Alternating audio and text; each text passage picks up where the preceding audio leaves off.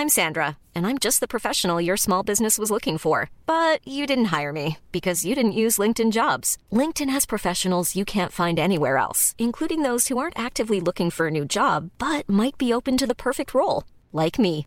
In a given month, over 70% of LinkedIn users don't visit other leading job sites. So if you're not looking on LinkedIn, you'll miss out on great candidates like Sandra. Start hiring professionals like a professional. Post your free job on linkedin.com/people today.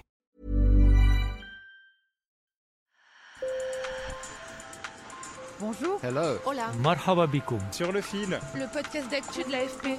des nouvelles choisies pour vous sur notre fil info. ChatGPT va bientôt souffler sa première bougie. Et après l'étape des blagues sur les réponses parfois incongrues du chatbot à nos questions, force est de constater que c'était tout sauf un gadget. Cette intelligence artificielle créée par l'entreprise OpenAI a donné naissance depuis à des centaines d'applications et a déclenché une course entre géants de la tech, sans compter les craintes liées à la désinformation ou à la perte d'emploi. Alors j'ai eu envie de faire le point. J'ai appelé Julie Jameau, notre correspondante à San Francisco, et l'expert de la transformation numérique Alain Goudet. Selon eux, la technologie qui sous-tend ChatGPT, l'intelligence artificielle générative, a déjà transformé pour toujours nos manières de travailler, d'étudier et de créer. Sur le fil. Please welcome to the stage Sam Altman.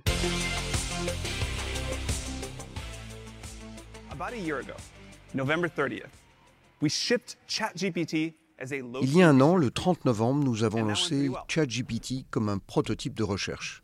Et cela s'est plutôt bien passé. Ces derniers mois, nous avons intégré la vision et la voix. Donc ChatGPT peut maintenant entendre, voir et parler. There's a lot, you don't have to clap each time.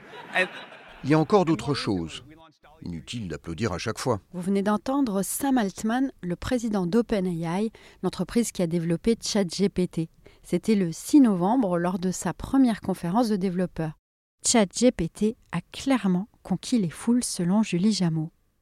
Donc ChatGPT a 100 millions d'utilisateurs actifs au moins une fois par semaine. L'adoption a été vraiment très rapide, ça s'est répandu comme une, une traînée de poudre au début. C'était clairement la- l'application la plus adoptée la plus rapidement de n'importe quelle application qui soit jamais sortie. C'était assez impressionnant pour un usage qui est nouveau. Pour rappel, ChatGPT s'appuie sur l'IA générative, capable donc de générer des textes, des photos, des vidéos, même des sons à partir d'une simple requête écrite ou prompte. Elle permet donc, par exemple, d'écrire une dissertation, d'analyser un texte de 25 000 mots ou d'apprendre une langue en interagissant. D'autres cas plus surprenants, c'est les gens qui s'en servent pour mettre en place une entreprise, qui disent à ChatGPT, j'ai j'ai 200 dollars, j'investis 200 dollars, crée-moi un site web qui fait de la revente, de l'import-export, de- d'articles de, euh, jardinage.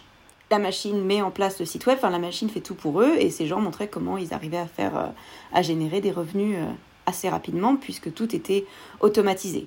Mais des erreurs ont été signalées. Par exemple, cet avocat qui a demandé à ChatGPT de lui sortir des exemples de jurisprudence, exemples qui étaient complètement faux, ce qui l'a ridiculisé devant le tribunal. Mais il est vrai aussi que le modèle de langage a fait des progrès. Désormais, il permet aussi d'interagir en mélangeant plusieurs supports.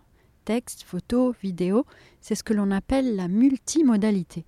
Cette dimension, c'est ce qui a le plus surpris Alain Goudet, directeur général adjoint de la Neoma Business School et expert en transformation numérique. La multimodalité euh, dans le domaine de l'IA, c'est cette capacité que l'outil a de passer de l'image au texte et prochainement probablement au son, à la musique, à la vidéo, le tout dans le même ensemble cohérent. Vous pouvez prendre une photo, une capture euh, d'une page d'accueil d'un site internet, le fournir à l'IA générative, lui demander de l'analyser, de faire un certain nombre de préconisations euh, pour modifier la page internet, lui demander d'écrire le code informatique euh, de cette page internet et évidemment lui demander de réaliser le design et le tout dans le même outil. Donc ça c'est extrêmement puissant de pouvoir naviguer comme ça d'une modalité à une autre. tout le monde s'est mis à faire de l'IA générative. Et il y en a qui en faisaient déjà, comme Google, qui avait déjà des projets, des plans, etc. mais qui y allait doucement et qui du coup a dû se précipiter pour euh, sortir sa réponse et pas se faire dépasser alors que jusqu'à présent c'était Google le géant de l'intelligence artificielle. Google a donc lancé le modèle Bard. Amazon aussi s'est lancé dans cette course ou encore Meta, la maison mère de Facebook. Selon Julie Jameau et Alain Goudet, OpenAI garde une bonne longueur d'avance, d'autant que la start-up bénéficie d'investissements massifs de Microsoft. Et Microsoft installe d'ailleurs cette IA sur ses produits. Ça va être Word qui te rédige euh, ton texte, ça va être euh, Teams qui te résume les réunions et te dit voilà ce que machin a dit, ce qui était important. Microsoft présente ça comme un copilote. Désormais, OpenAI et d'autres entreprises promettent l'arrivée d'assistants en ligne ultra personnalisés qui peuvent réaliser toutes sortes de tâches. La suite pour euh, ChatGPT et pour euh, toutes les entreprises qui font l'intelligence artificielle générative, je pense que c'est les agents.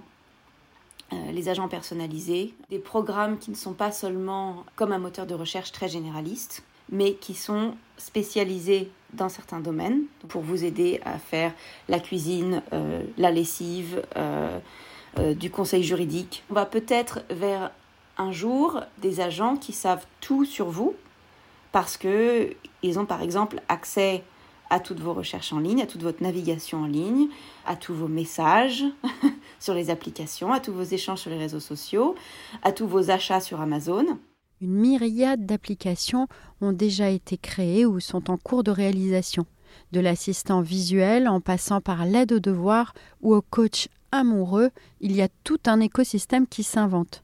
Selon Bloomberg Intelligence, l'IA générative représentera un marché de 1305 milliards de dollars d'ici à 2032, une révolution qui se déroule pour l'instant loin de l'Europe. Il faut aujourd'hui ce qu'on appelle des GPU, hein, des processeurs graphiques. Bon, bah, en, Europe, on ne produit pas de processeurs graphiques. Euh, il faut des data centers qu'on a évidemment des data centers en France et en Europe, mais qui sont somme toute assez petits.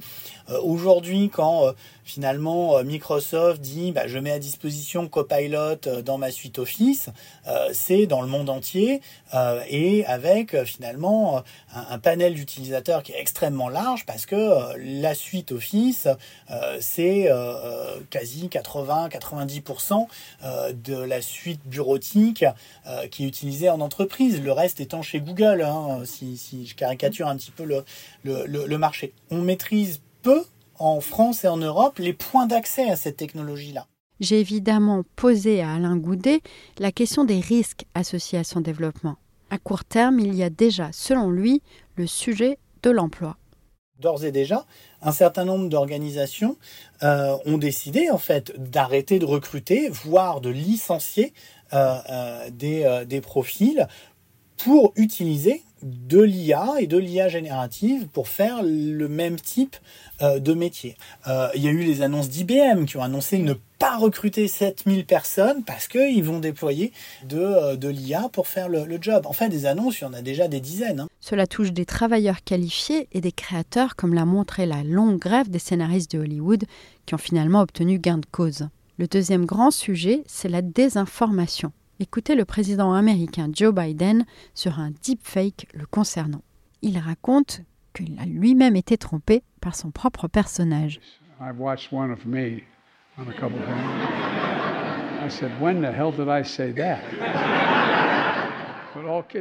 Il s'est demandé quand est-ce qu'il avait bien pu dire ça. Plus sérieusement, selon Julie Jameau, le risque est lourd pour les démocraties c'est encore plus facile de se faire piéger. Le problème de la désinformation, c'est moins le risque que les gens croient à quelque chose qui est faux que le fait qu'ils ne croient plus en rien. Le moment où on ne croit plus en rien et on n'a plus confiance en rien, on a un vrai problème de démocratie. D'ailleurs, selon un récent sondage, un tiers des Américains dit avoir moins confiance dans les résultats de la prochaine élection présidentielle américaine en 2024 à cause de l'IA. Merci de nous avoir écoutés. Je suis Michaela Kansela-Kiffer. Si vous aimez, n'oubliez pas de vous abonner.